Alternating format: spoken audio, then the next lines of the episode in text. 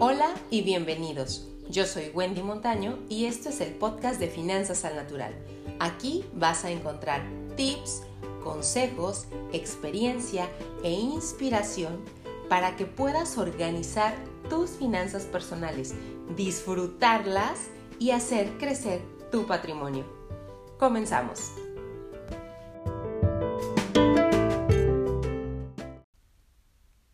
La pregunta no es cuánto ganas, sino cómo te administras. Bienvenidos al episodio número uno de este podcast de Finanzas al Natural. Y bueno, para empezar, te voy a hacer una pregunta. ¿Qué porcentaje de lo que ganas hoy necesitarías incrementar para sentirte cómodo? Es decir, con un 30% de lo que ganas hoy estarías cómodo, con un 50% más o quizá con un 100%, el doble de lo que ganas hoy sería suficiente para que te sintieras contento y tranquilo o tranquila. ¿Qué pasa cuando te enteras de que un conocido gana más que tú? ¿Alguna vez has pensado, si yo ganara lo que él gana o lo que ella gana, podría resolver tal y tal y tal situación que hoy por hoy estoy viviendo y que no he podido resolver porque lo que gano no me alcanza. Y aquí viene la segunda pregunta interesante. ¿Cuánto es suficiente? Te voy a contar una historia real que viví y que quizá te suene familiar o la identifiques con alguien a quien conozcas. Más o menos, hace unos 10 años atrás, me invitaron a una reunión entre mujeres. El tema, la verdad es que no me acuerdo cuál era, pero no estábamos hablando ni de dinero ni de finanzas.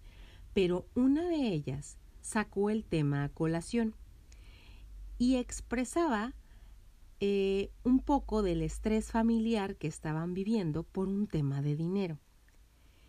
Y recuerdo súper claro aquello cuando esta, esta mujer platicaba que su esposo, un profesionista de buen nivel, ocupaba un puesto importante dentro de un sector que paga muy bien.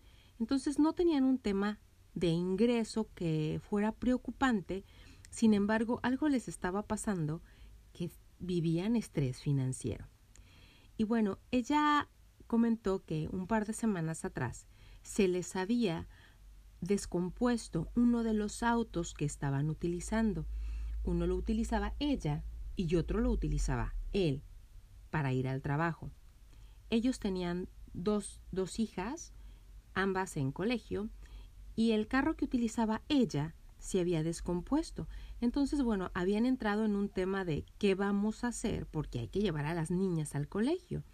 Tú ocupas el carro para trabajar y yo hoy por hoy no tengo auto. ¿Cómo le hacemos? Y, y previo a eso, ella había comentado que su esposo trabajaba N cantidad de horas extras, prácticamente trabajaba de sol a sol para darles la calidad de vida que estaban teniendo de alguna manera. Pero cuando se les presentó esta situación, aquí viene lo interesante.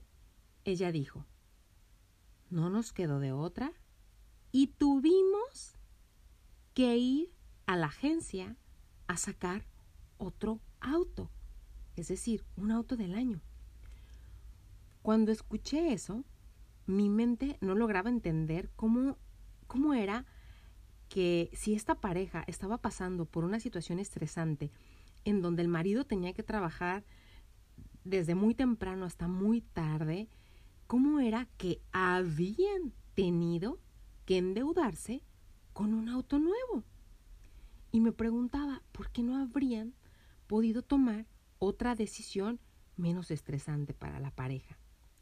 Y bueno, la historia de este personaje, vamos a ponerle un nombre ficticio, María, eh, trataba de un auto, pero yo te invito a que pienses en alguna situación similar que haya pasado en tu vida cuando tal o cual gasto hicieron que tú tuvieras que trabajar N cantidad de horas más y te impidieron disfrutar de esa calidad de vida que a veces buscas al estar trabajando tanto, pero que dejas de vivir por estar trabajando tanto. Y ojo, no estoy hablando de tomar la decisión de ser conformistas o de no avanzar en la vida, ¿eh? Pero para nada. O sea, avanzar en la vida, eh, pero por supuesto que es importante.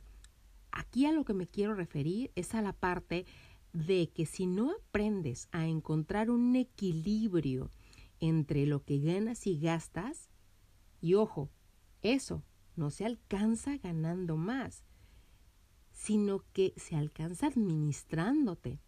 Pero mientras no encuentres ese punto, la verdad es que la situación se, te puede tornar complicada, porque no se entiende eh, este concepto tan básico. Y bueno, aquí la pregunta es, ¿cómo le hacemos? O más bien, otra de las varias preguntas que ya nos estamos haciendo en este episodio es cómo le hacemos para contentarnos con lo que tenemos sin caer en un estado de conformismo. Y lo que te voy a decir son tres cosas. Primero, es importante que tú entiendas que cuando no se entiende de límites, no hay fortuna, ni salario, ni horas extras que alcancen. Las necesidades del ser humano tienden a ser ilimitadas y el recurso tiene la característica de ser limitado. Entonces yo tengo que entender si yo no pongo un alto, no va a haber un límite nunca. Ahora, número dos, para que tú puedas ordenar tus finanzas y administrarte mejor, es necesario que lleves el, el típico tradicional registro de gastos diario. No le dejes ese trabajo a la mente, porque la mente es muy juguetona y seguramente te va a hacer creer que gastas mucho menos de lo que en realidad estás gastando.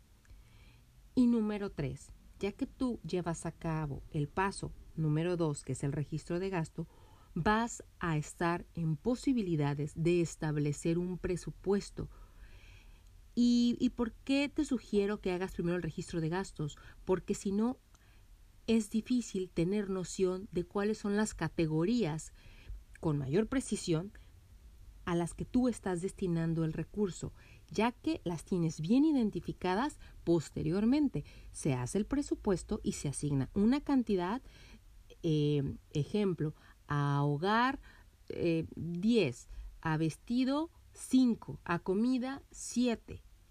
Y sobre ese, ese límite que tú te pones, te vas midiendo durante todo el mes. Y esto es fundamental para que puedas administrar correctamente tus finanzas personales. Y bueno, espero que este episodio te sea de utilidad. Si es así, déjame tu comentario y recuerda algo antes de despedirme. En materia de finanzas personales, el dinero es solamente un muy buen pretexto, pero lo que realmente las personas buscamos siempre va mucho más allá. ¿Tú qué estás buscando? Nos vemos pronto.